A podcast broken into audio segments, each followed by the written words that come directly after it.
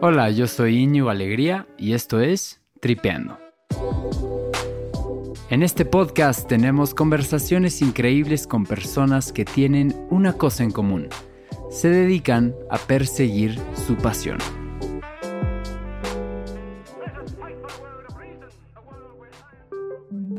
En esta ocasión me senté a platicar con Pedro Vera, Vera Pedro, como se le conoce por su nombre artístico, y su pasión es componer y tocar música. Vera Pedro es un cantante y pianista originario de la Ciudad de México. Desde su aparición en la escena hispanohablante nos complace con melodías que tienen como propósito revivir sentimientos perdidos en una época tan rutinaria y de escasa sensibilidad.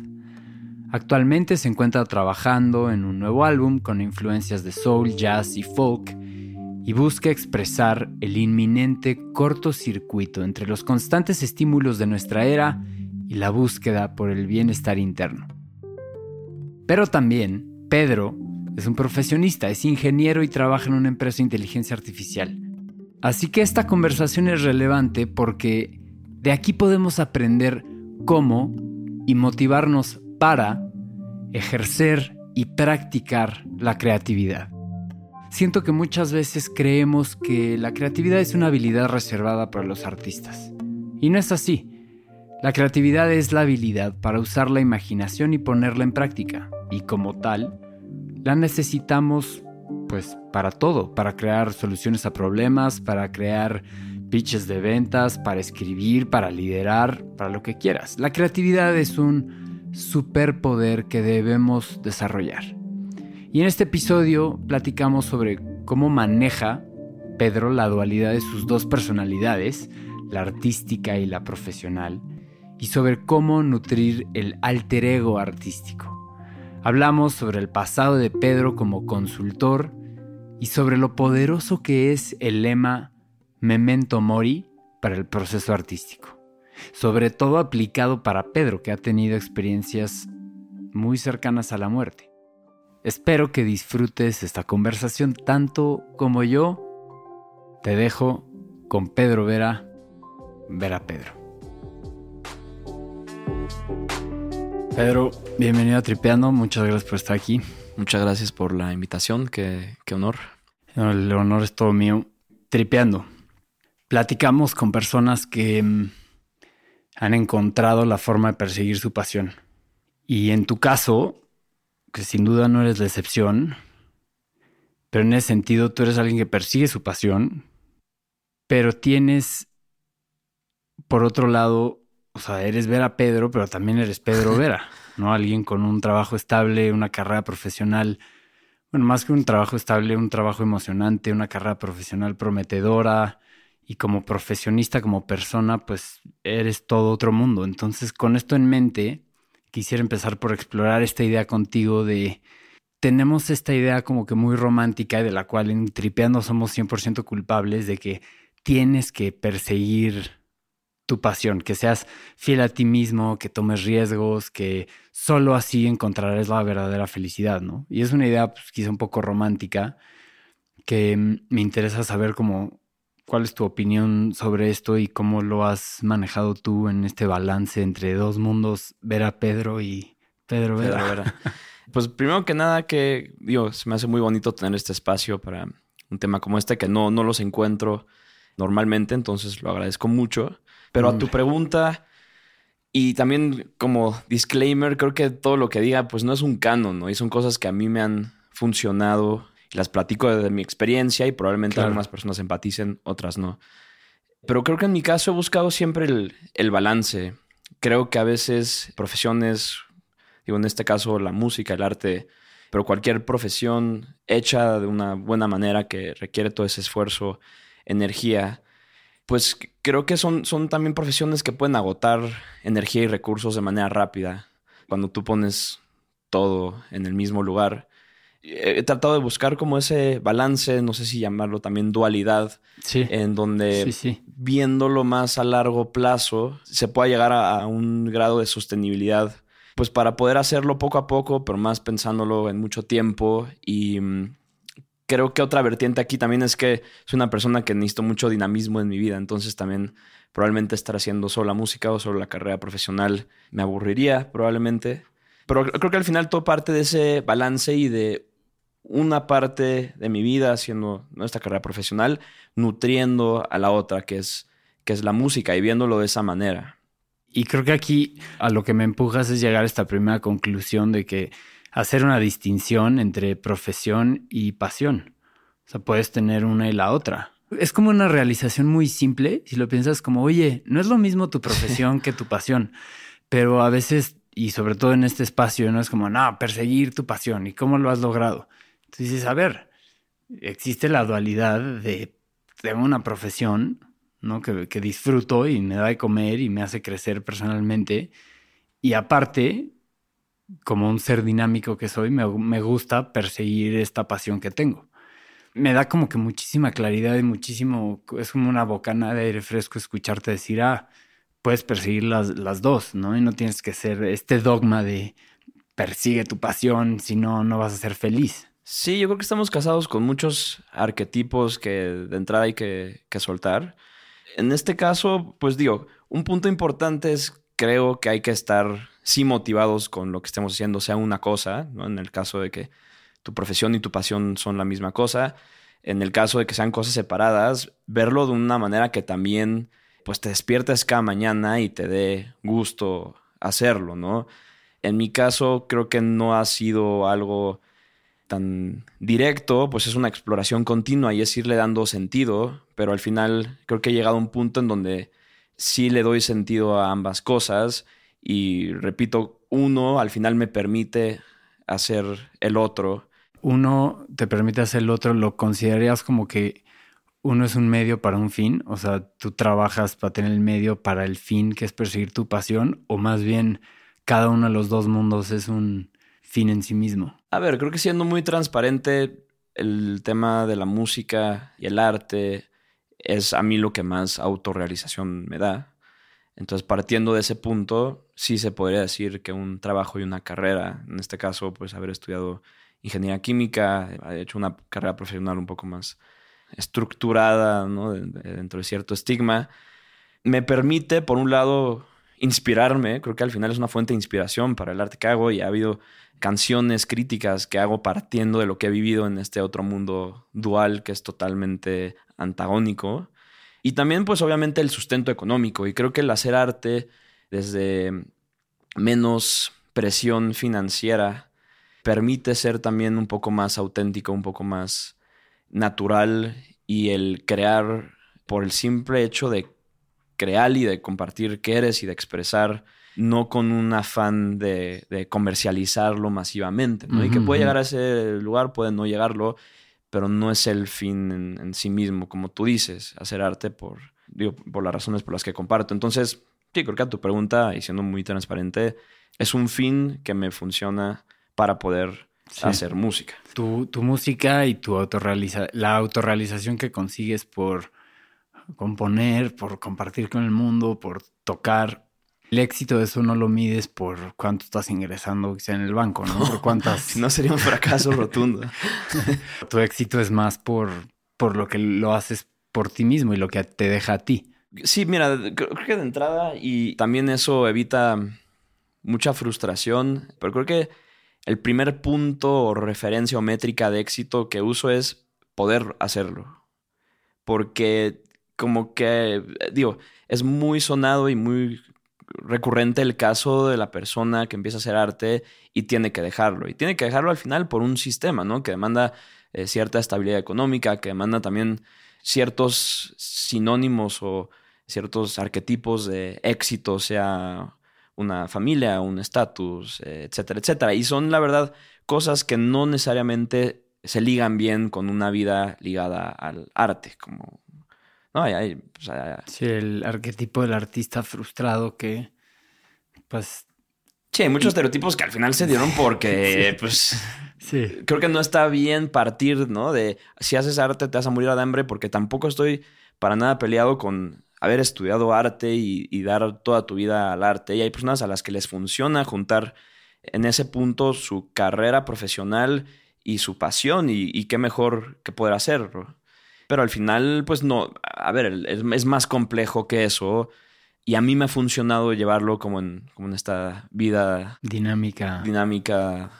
Pedro dual. Vera, Pedro. Vera, Vera Pedro. Este. Y también creo que cada vez me he soltado más a, también platicarlo de esa manera. Antes creo que sí tenía cierta inseguridad en, oye, ¿qué va a pensar la escena, la industria musical? Que yo tengo otro trabajo y pues que sí, a veces tengo ciertos horarios, ¿no? Ciertas responsabilidades. Y luego esta imagen de red social, del músico, y, ¿no? Y como que todo el mundo piensa que estás tres semanas inmerso en un bosque inspirándote y componiendo. Y pues no, no es así, pero o sea, ¿cómo reacciona la disquera que te, que te firmó? Porque al final ellos quieren exprimirte para hacer negocio, ¿no? Pues la verdad, al principio dije, lo voy a ocultar. y luego dije, ya, lo más fácil es ocultarlo. Y luego empezaron ya cada vez como ser cosas más formales, ¿no? Al principio estaba como con una distribuidora más informal, pero luego ya firmé con Virgin, siendo subsidiaria de Universal en México, con Warner Music Chapel en la parte editorial, con una compañía de eh, booking que se llama Mano, que son los bookers de Caloncho y Wires Boy Alive y como artistas sonados. Y luego vi los contratos y dije, mejor sí les voy a decir. Ya en el momento como de, no es tan explícito, pero es como, güey, sí, sí tiene que haber cierta disponibilidad del artista y cierta entrega, obviamente, porque pues están invirtiendo recursos, tiempo. Y sí, la verdad, opté por ser muy, muy franco, muy transparente en si hago otra cosa. Y si no quieren que haga otra cosa, pues paguen, paguen lo que me paga mi otra cosa para poder subsistir, porque si no, imposible. ¿Cómo cohabitan tus dos dualidades, tu alter ego, por así llamarle? ¿Cómo cohabitan? ¿Se alimentan una a la otra? se complementan, ¿no? Entre las dos personas, ah, digamos, entre tu Instagram y tu LinkedIn. es una manera de ponerlo. Pues mira, creo que de entrada luego estamos también muy casados con la idea de que tenemos que ser una cosa, ¿no? Y todo lo que hagamos alrededor tiene que estar ligado a, este ser o a esta imagen que creamos nosotros mismos. Justo, justo, como el, esta cosa que hemos tocado mucho de la, la coherencia y la congruencia entre lo que dices, haces y eres y pues tú tienes como de esas dos facetas, ¿no? Sí, creo que también mientras más radicales somos con nuestras ideologías y con, nuestra manera de ver el mundo, más fácil es caer en la incongruencia. En mi caso, probablemente soy más Vera Pedro que Pedro Vera. Y lo digo porque creo que yendo como a mis raíces eh, más infantiles, que creo que es donde más auténtico, libre eres, Wow, me gusta eso. En mi proyecto musical retomo muchas cosas de lo que empecé siendo como un niño. Y eso es pues la música, pero luego en un momento me gustó eh, la magia y la ilusión óptica, como esta onda del espectáculo. La naturaleza siempre me ha encantado y también como que forma parte de mis composiciones y de mi manera de ver la música.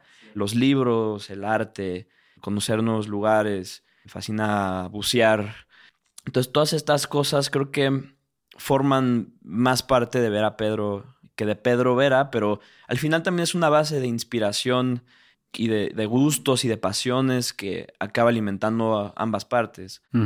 Y creo que regresando también a un punto importante que es, somos seres mucho más complejos de lo que creemos, ¿no? Somos muchos universos, somos dualidades, somos dimensiones múltiples. Y está bien como aceptar esa idea y partir sobre esa idea, porque si no también creo que limitamos mucho nuestro potencial. Regreso a lo que dices, todo es balance, ¿no? Y yo, yo he estado como que muy clavado en ciertos escritos, cierta literatura donde te recomiendan mucho la importancia de, esa coherencia, ¿no? Life, ¿no? Pero llegas tú y algo que me gusta mucho es decir, tenemos estas dualidades, estas, ¿cómo decirlo?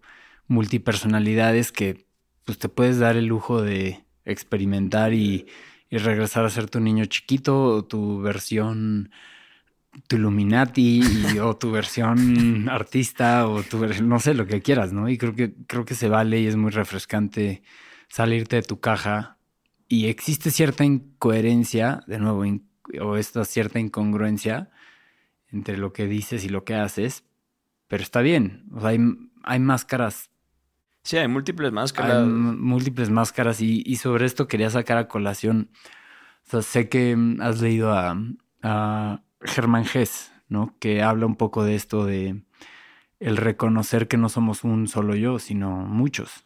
Sí, uno de los libros que más me ha marcado se llama mm, Lobo Estepario, Steppenwolf. Steppenwolf. Luego inspiró el, nombre de una banda de rock. Pero Steppenwolf justo es un personaje que se llama Harry. Y Harry siendo como este hombre súper introvertido, intelectual, hasta un poco ermitaño, va conociendo distintos personajes a lo largo del libro que lo van llevando a una, pues como al conocimiento del mundo desde una óptica más integral, ¿no? Que no, todo está en el pensamiento y no todo está en la imaginación y en el intelecto, sino también el, digo, un ejemplo del libro es esta, una mujer que lo lleva y entonces lo enseña a bailar, ¿no? Y entonces esta persona que siempre estado inmerso en sus pensamientos, frente dice, oye, pues el baile también me está dando otro conocimiento probablemente más empírico que yo no había experimentado y lo mete también como algunos vicios y luego le presenta a un amante y acaban como en, en este teatro mágico que es ya como pues, eh, una parte del libro este, más psicodélica, final, donde él se encuentra con diferentes partes de sí mismo. Pero creo que ejemplifica muy bien este concepto de la, dualidad que somos como seres humanos. Sí, la, multipersonalidad. Y... Bueno, y solo un, ahorita que me, que me acuerdo sobre el, mismo ejemplo de literatura, de, referencias y el, tema de no solo estar basado en, en, el intelecto, en las ideas, sino también conocer el mundo desde otra óptica. Siempre se me viene a, la mente esta anécdota de Tales de Mileto, que está explorando las estrellas en su, en su jardín y de tanto estar inmerso en, esa exploración astral, se cae en un, en un hoyo. Entonces pasa una mujer y le dice, de tanto estar explorando algo en, las estrellas, pues no viste dónde estabas, dónde están tus pies, caíste en el, en el hoyo, en el pozo, no sé qué era. Pero es un poco este balance, esta combinación. También aceptar que el conocimiento no solo está en, los libros y en las ideas y que hay cosas que no, no, podemos experimentar hasta vivirlas ¿no? y, conocer. Me encanta Germán Hesse y este concepto de, de obligarte a tener esta comprensión de ti mismo aceptando las múltiples facetas de tu personalidad. Y digo, ya que estamos en esto, nerdear un poco, mencionar a lo mejor al... Y es difícil como, oye, a ver, piensa en un libro, una película, ¿no? A veces tienes tantas opciones de dónde sacar, entonces sé que es una pregunta difícil, pero podríamos platicar de algún libro, alguna película, alguna banda, de algo que sea muy tú, ¿no? Que te... Pues mira, tratándolo también como de ligar un poco a lo que... A lo que platicamos. A ver, de términos de libros y hablando de la parte pues creativa y como la vida del, artista. Hay un libro que se llama How to Write One Song, que es de mm, Jeff Tweedy, es el cantante de una banda que se llama Wilco, y es un libro que desmitifica todo el proceso creativo, en el sentido de, oye, tengo que estar un año viviendo en un lugar totalmente aislado, consumir esto y vivir esto y que se muera alguien cercano para que alimente mi proceso creativo. Y él lo lleva a un punto totalmente antagónico que es, no, o sea, el proceso creativo también es una disciplina que se puede eh, desarrollar. muy a la Jerry Seinfeld. sí. sí. Escribe cuatro horas al día y algo escribe, saldrá. Sí, escribe o agarra un libro, junta diez palabras, diez sustantivos, luego diez verbos, lígalos y ve qué sentido te da y eso conviértelo en una canción. El otro que platicamos, Creative Act de Rick Rubin, que es un productor. Sí. Ha salido a colación varias veces. Sí, también tiene creo que mucho contenido sobre la misma línea. Y de películas también, pues no sé, ahorita que hablamos del tema de cómo el intelecto puro o el romper totalmente con el sistema no necesariamente siempre es la mejor vía y ese balance creo que nos hace ser seres más completos. Eh, seguro viste mm, Captain Fantastic, ¿no? Esta familia, el papá... Se va a vivir al bosque. Tan anárquico, que se van a vivir al bosque. Eh, y luego como que se acaban dando cuenta que, o sea, sí, leer Lolita a los tres años y este, no tener ningún contacto con la sociedad del, consumo y... celebran, celebran el nacimiento de Noam Chomsky antes que Navidad, ¿no? y otra película también como sobre esa línea que la vi recientemente se llama Leave No Trace. No recuerdo quién es el director, pero es de un papá y una hija que viven en una casa de campaña en el bosque, como en un parque público en Estados Unidos. Mm. Totalmente, pues, autosustentables. Ajá. Pero los agarra como un tema de, de child protection, porque creen que pues, las condiciones de la hija no son las óptimas para un desarrollo. La hija es adolescente, pero para el desarrollo óptimo de un niño, pues no cumple con los estándares. Entonces, como que la película cuestiona mucho si el sistema del papá sí, sí le está dando como una vivencia y una vida justa y con mejores condiciones, o si el sistema tiene razón y, ese radicalismo anárquico de vivir en una casa de campaña y cazar y comer lo que cazas no funciona. Y como que no, no voy a spoilear, pero la, la película creo que va llevando por distintos, sin radicalizar ninguna postura o la otra. Muy lindas recomendaciones. Tocamos, le dimos una embarradita al- al pan con esta mermelada del proceso creativo. Hablemos sobre el tuyo. ¿Tú qué eres? ¿Te tienes que ir a perder a una isla semidesierta y bucear para encontrar esa inspiración? ¿O diario encuentras tu creatividad en tu disciplina? ¿Cómo lo construyes? ¿Dónde Pues, te creo- inspiras? Digo, de entrada lo- es algo que sigo descubriendo y está bien partir de eso. Por otro lado, pues creo que he experimentado las dos caras de la moneda en el sentido de he compuesto desde el dolor o desde sentimientos pues como muy, muy pasionales, ¿no? Como el- el- un dolor y una pérdida, pero también desde el enamoramiento. Y, y creo que los sentimientos pues exaltantes o en, en un punto en donde estamos totalmente intoxicados de ellos, sí dan pie a mucha inspiración, pero también he hecho lo contrario, que es un poco lo que platicábamos, que es terminé eh, lo que tenía que hacer a las 8 y no tengo nada de energía ni inspiración, pero me obligo a sentarme en el piano, tratar de sacar una línea melódica, tratar de sacar una letra de algo que estoy sintiendo en ese momento, o ni siquiera tratar de crear una historia de la nada, irlo juntando, tratar de terminar esa canción en una sentada, a ver si, sale algo que funciona eh, o no. Y también me gusta inspirarme, estar muy abierto a, a la inspiración de todo lo que me rodea en cualquier momento de mi vida, como puede ser un lugar increíble, natural, que conociste en un viaje muy especial, como también pues salir y, y desde la ventana pues ver ¿no? cómo se están moviendo las hojas de un árbol y un atardecer y las sombras o una frase que escuchaste en el radio o un regaño de tu madre o un libro. eh, o- Creo que la inspiración está en todos lados y pues es mucho estar abierto a... Y siempre, siempre llevas contigo como que esos lentes puestos para detectar los posibles hilos de inspiración. O sea, la estás buscando constantemente. Pues estoy buscando constantemente tener esos lentes. Porque yo creo que vivimos ¿no? la, la- la rutina y el caos de la ciudad de- y todo lo que forma parte de nuestra vida que no es esa sensibilidad ¿no? y, y el cortocircuito que es- está entre un sistema y una disciplina y una, un trabajo con esa vulnerabilidad, esa sensibilidad, esa apertura. Creo que es difícil mantener esa óptica para captar esos momentos. Entonces, es acordarte que la tienes y que la puedes usar constantemente. Ah, Y a veces hay que obligarte. Y a mí me ha pasado mucho, ¿no? Yo me considero creativo, frustrado porque no ejerzo mucho esa creatividad.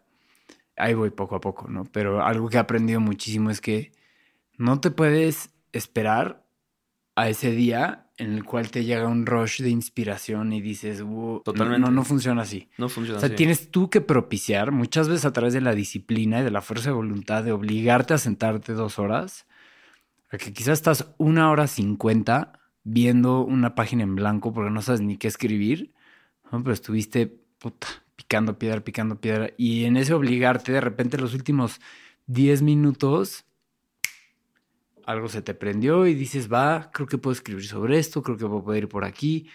Entonces, no esperarte a buscar ese rush de inspiración, sino obligarte a que llegue.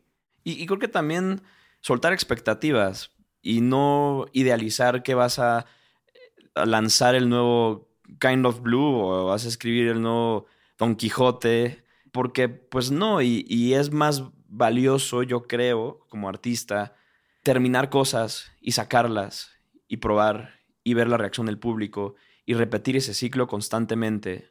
Y dentro de esas 100 canciones que lances, pues habrá una ¿no? que, tenga algo muy especial. Pero si esperas y dentro de tu criterio a, tener la, próxima obra maestra, creo que es muy difícil que encuentres ese momento, esa inspiración y se, se crucen ¿no? los astros para, llegar a ese punto. Porque, pues, alinear, alinear capacidades y expectativas. Hablemos, si te parece, un poco sobre lo que implica y lo que logra. ¿Qué encuentras tú que sacas del proceso creativo? Pues yo creo que el proceso creativo no siempre es algo placentero en sí, en el sentido de que, como dices, es una introspección profunda y eso muchas veces conlleva encontrar cosas que no quieres encontrar, ¿no? Y así que tenemos capas de protección justo que no quieres desempolvar. Entonces, a veces el proceso creativo, pues es, sí, es una terapia dolorosa, que también en muchos casos puede tener un resultado catártico. Entonces, y de sanación y terapéutico, en, ¿no? En este sentido es una herramienta de autoconocimiento. Como, puede ser una herramienta de conocimiento y al final el proceso creativo nos lleva a expresar en una obra quiénes somos y cómo vemos al mundo. Digo, eso es el arte, ¿no? Lo que a mí me parece increíble es que tú acabas siendo como un catalizador de algo más allá que al final te acaba dando como estos momentos eureka de, wow, ¿de dónde salió esa frase o esa línea melódica o esta combinación de palabras con esta armonía, ¿no? Que acaban llevando a una canción. Entonces, ese momento me parece súper mágico del proceso creativo, que es inexplicable. Pones una parte de ti, una parte de tu ser en algo tangible. Sí. Tienes, si no me equivoco, tu, rola de ciento es ¿Cómo conocerme más? Sí, lo dice de manera muy literal, pero... Sí.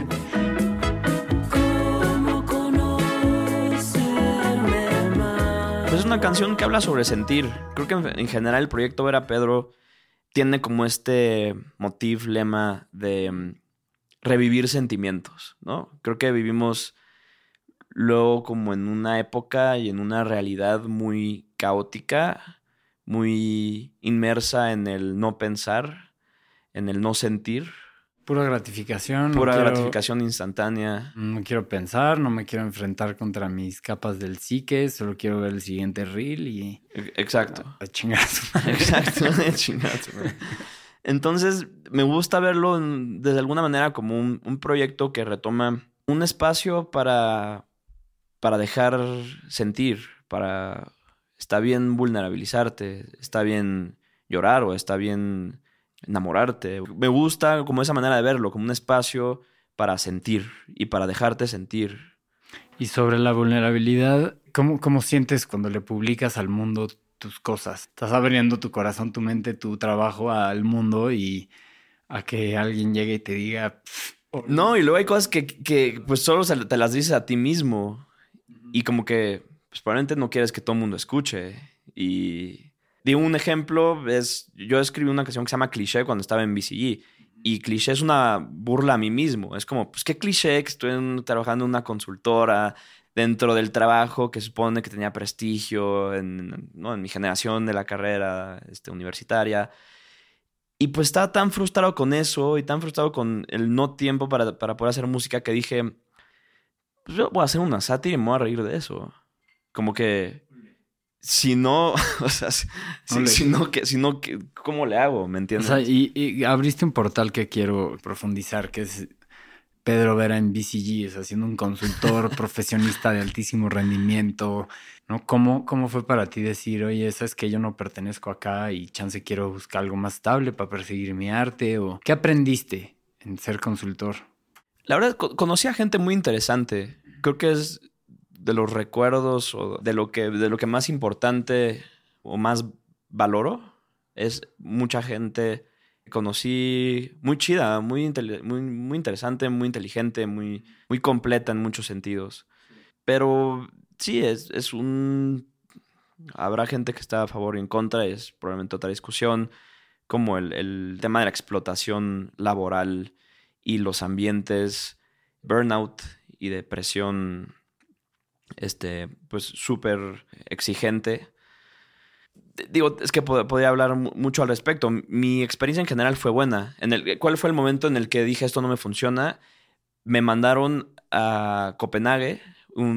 Haz cuenta que hoy me dijeron te vas a Copenhague mañana, lunes. Yo estaba en el concierto de los Arctic Monkeys con mi novia. Pensé que era broma. Y al día siguiente, que ya es como si en serio ya tienes que estar aquí en la oficina de Copenhague, me fui al aeropuerto sin boleto de avión y en un momento me entró como que de la presión y de, la angustia. En el aeropuerto sentí que me iba a desmayar. Y entonces en la cabeza empecé a decir, por favor no seas el güey que se vuelve anécdota, que se desmayó porque tenía que llegar a, Copenhague. Es lo único que pensaba. Quizás se resume al final no eres dueño de tu tiempo, ¿no? Y si no, eres dueño de tu tiempo, no tienes capacidad de planear. Definitivamente no, no hay mucha sinergia entre lo que quiero hacer y lo que estoy haciendo. Creo que BCG me puede llevar a otros lados que pueden funcionar mejor. Sí, irte a estudiar un MBA, regresar, es ser un. Sí, o hasta tan simple como conseguir un mejor trabajo que si no hubiera estado ahí.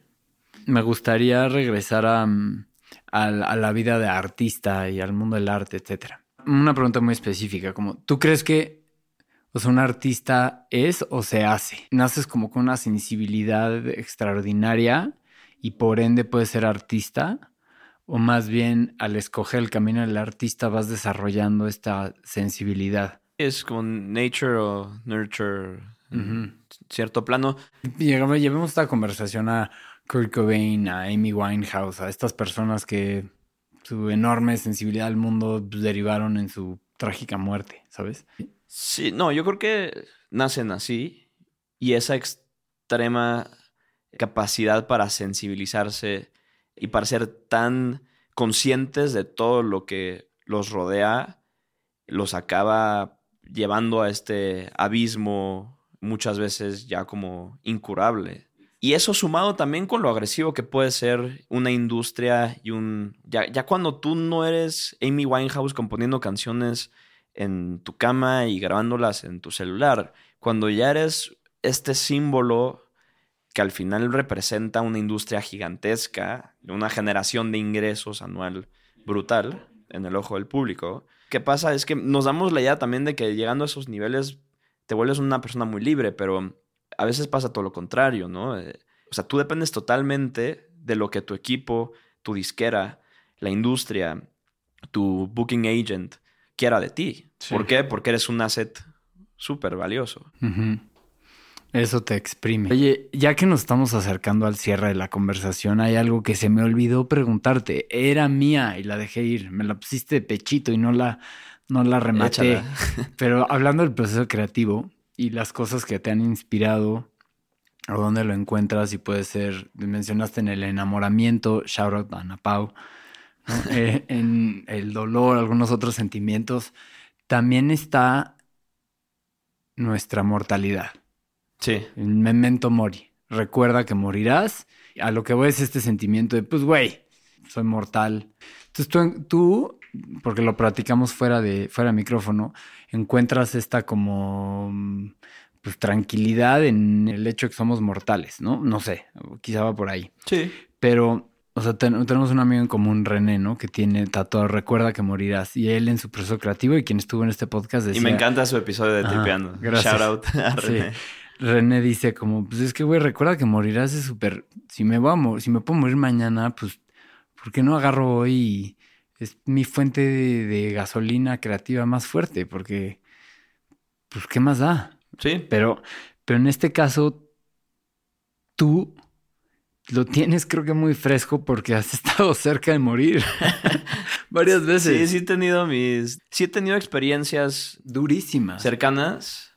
Eh, yo recuerdo que, estuviste ausente en la primaria donde trabajamos porque te, quitaron un tumor. Sí, un, tumor, en el peroné y un, pues una especie de tumor que al parecer todos los odds están en tu contra En para tu que sea un- un, cárcel, un cáncer muy agresivo. Sí, pero, pero de hecho conocemos una persona que tristemente falleció por algo similar. Sí, eso fue algo como que donde yo dije, wow, probablemente esa edad no lo dimensionas de la misma manera que probablemente mis Tus papás. ajá. papás lo, lo vieron y creo que sí. Eh, dodged eso fue otra óptica y platicándolo hoy con ellos, sí, fue un momento de, ba- de bas- de bastante angustia. Pero sí, una persona de mi misma edad que conocíamos tuvo un, un tumor en, en- igual en, hueso, creo que en el fémur. Y no la libró. Sí, y no, no, no la libró. Eh, en, en mi caso, pues por suerte, este, mm, no fue algo agresivo. Y sí, este, digo, estuve tres meses fu- fuera y me quitaron un 10. no, Hasta la fecha no tengo hueso en esa parte. Bueno, ese fue un momento muy duro. Sí, ese fue un momento. Luego, como un año después, fue igual en, en la escuela. No sé si recuerdas que íbamos a un, pues, como un voluntariado. Claro que recuerdo. Eh, y en el camión, bueno, le chocaron al camión en una bajada, en un, un camión de reciclaje, eh, no Un sé cuántas camión toneladas, enorme, se incrustó y se partió a la mitad del camión. en Interlomas. Sí, nos salvamos. Y creo que... ¿No, ¿No te pasó nada en ese choque? no. No, yo, yo me acuerdo que íbamos en una escuela católica. Cuando pasó ese accidente estuvo durísimo y hubo lesiones bastante superficiales. Sí. Para lo que fue el putazo, el impacto. Y creo que fuimos a misa diario por los siguientes Todo tres mundo se volvió meses muy creyente. Por el milagro que fue.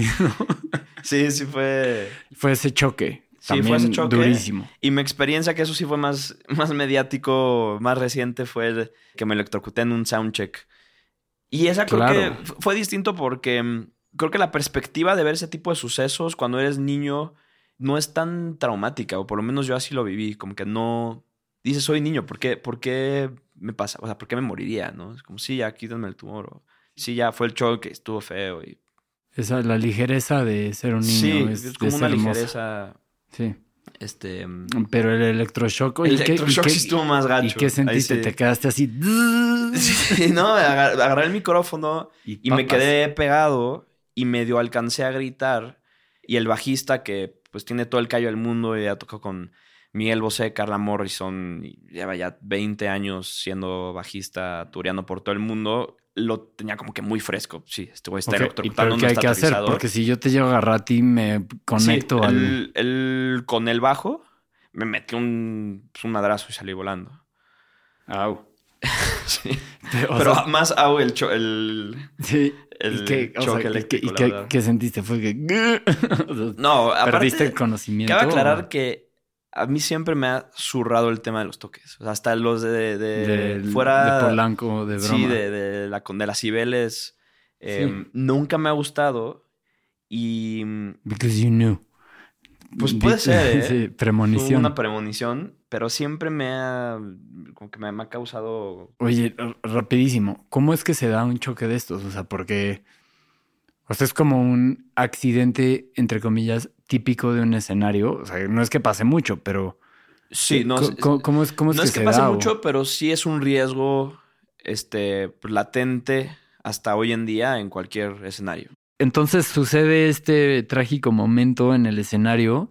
¿Y qué te pasa? ¿A dónde te fuiste? ¿Perdiste el conocimiento? No perdí el conocimiento, quedé em, Te pues, salía- totalmente norteado. te salía un mito por las orejas. pues luego sí me quité los zapatos y tenía los calcetines negros. No. Negros. ¿Pero eso fue culpa del toque o es más bien porque No, te fuiste al bosque a inspirarte? realmente fue culpa del electroshock. Ok. Este. mm, Y. Pues nada, llamaron una ambulancia. Me hicieron todo. Hay como un protocolo en donde. Pues te tienen que hacer un electrocardiograma, tienen que hacer un estudio de sangre. Pero lo que también fue un poco molesto fue que te empiezas a encontrar con una serie de corrupción que va desde la ambulancia al hospital y encima de lo que te acaba de pasar. La ambulancia te quiere sacar dinero porque a ellos no les pagan formalmente, pero obviamente la cuota que te dan pues se aprovecha de la vulnerabilidad en la que estás. Entonces se meten hasta, los dejan a pasar hasta tu cuarto de la, del hospital. Sí, sí. O sea, ante la tragedia, cada güey que amablemente está salvando la vida está buscando su tajada. está ¿no? buscando, O sea, claro. Y nada más te paras en urgencias y ya son 10 mil varos y la, hay que darle a todo mundo. Y el protocolo es que te tienes que quedar y que tienen que hacer no sé qué, pero aparte dejan al de la ambulancia meterse al cuarto a extorsionarte, que eso me pareció increíble. Y luego igual, pues el protocolo es, yo le hablé a pues, amigos doctores que también conoces, me dijeron, oye, que te hagan esto, si el electrocardiograma sale bien, puedes dormir fuera del hospital y luego que ya te hagan como el resto del procedimiento en otro lugar. Pero no. el riesgo de la electrocutada es que tengas daño a los órganos internos. Sí, pero lo más importante es que tengas daño en el corazón. Y ya, al, final, pues es igual como la pelea que quieren. Tienes que firmar no sé cuántas cosas y como que se ponen eh, mal sabor de boca, en pocas palabras. Y más después de lo que acabas de pasar. Y luego otra pelea que es pues con el lugar, ¿no? Es como. Yo tuve una muy mala experiencia porque empezaron a decir que había sido mi culpa. Entonces, yo ya había un perito que turió con Molotov por 30 años y conocía todos los escenarios del mundo. Al lugar, llevé mi equipo para que se hiciera un dictamen formal de lo que había pasado y aceptaran la culpa. Porque entonces empezó a ver como una guerra en redes sociales donde yo lo publiqué y pues obviamente fue un súper escándalo. Lo reposteó, no sé, Jimena Sariñana, etcétera, etcétera. Sí, sí, y, o sea, conociéndote no era porque exigías justicia para encontrar a los responsables, sino para que no le pase a nadie más. Y, creo que fue un poco el tono en el que subí el, el evento pero pues no lo tomaron así, entonces dijeron que, mi equipo estaba en malas condiciones. Entonces. Ah, pues ahora ya les va. Sí, y entonces fui con el perito. Desde que llegó en el lugar, esta persona dijo: Esto está mal, esto está mal, esto está mal. Y es un asco y tienen que cambiar esto. ¿Y, ya. ¿Dónde fue? ¿En el foro, foro Indie Rocks? Pues le dicen ahora el cortocircuito, pero se llama bajo circuito. Ya digo, al final creo que llegamos a un acuerdo porque mi manera de verlo tampoco era eh, totalmente polarizar el, polarizar el asunto y no, causar que hicieran un foro, si hay pocos foros de la industria, es un tema complicado. Pero al final llegamos a un acuerdo, se solucionó y entiendo que han tomado muy buenas medidas para el asunto y tienen como un protocolo muy formal de seguridad para todos los artistas que pues pasan por ahí. Oye, ¿y cómo, última pregunta, cómo, ¿Tú crees que estos encuentros cercanos con la muerte te han favorecido o acercado al proceso creativo o han sido fuentes de inspiración o te han aligerado de cierta forma el pesar que implica crear y publicar? Yo creo que sí, totalmente. Por la simple razón de que es difícil seguir haciendo arte y es una lucha constante para volver a decir, lo quiero seguir haciendo y está todo esto en mi contra, pero quiero seguir haciendo música y quiero seguir lanzando música, quiero seguir componiendo y quiero seguir creciendo en, mi arte.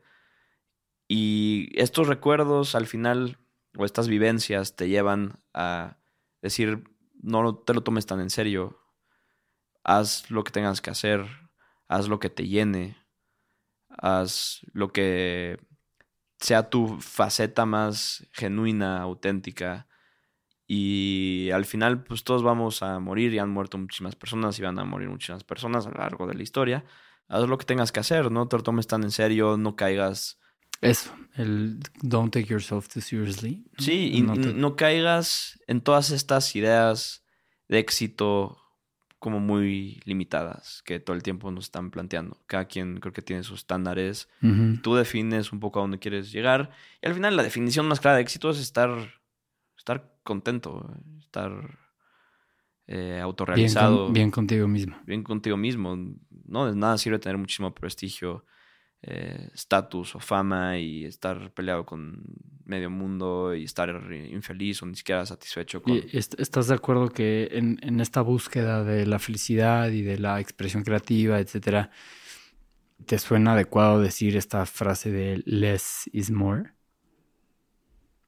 Yo creo que sí. Pero también el les, yo lo veo como les material, distracciones, caos, eh, entretenimiento banal, estímulos instantáneos, more cultura, introspección, espacio, conocimiento, pues gratitud. More cultura. More cultura. Está cool explorar. Oye, Pedro, y, mm, para cerrar, si, si, si me permites, que no me bajen este podcast por copyright infringement, pero me gustaría dejarle a la, a la audiencia una, una rola. Aquí cerramos con tocar una rola. ¿Cuál te gustaría que pongamos? ¿Qué sea de ver a Pedro? Em, pues pongamos alguna de las que comentamos. O bueno, no, mejor pongamos una Comen- canción. Como tú digas, comentamos ciento, comentamos cliché. Siento, creo que es una buena canción. Hablamos, Me encanta. hablamos al respecto y creo que tiene mucho que decir sobre los sentimientos, conocernos más, encontrar la paz dentro de nosotros. Pues muchas gracias. Gracias por el Ver a, espacio. ver a Pedro, Pedro ver en Tripeando. Qué gusto, amigo. em, por más conversaciones así dentro o fuera de Tripeando. Ah, claro que sí, Pedro. Muchas gracias.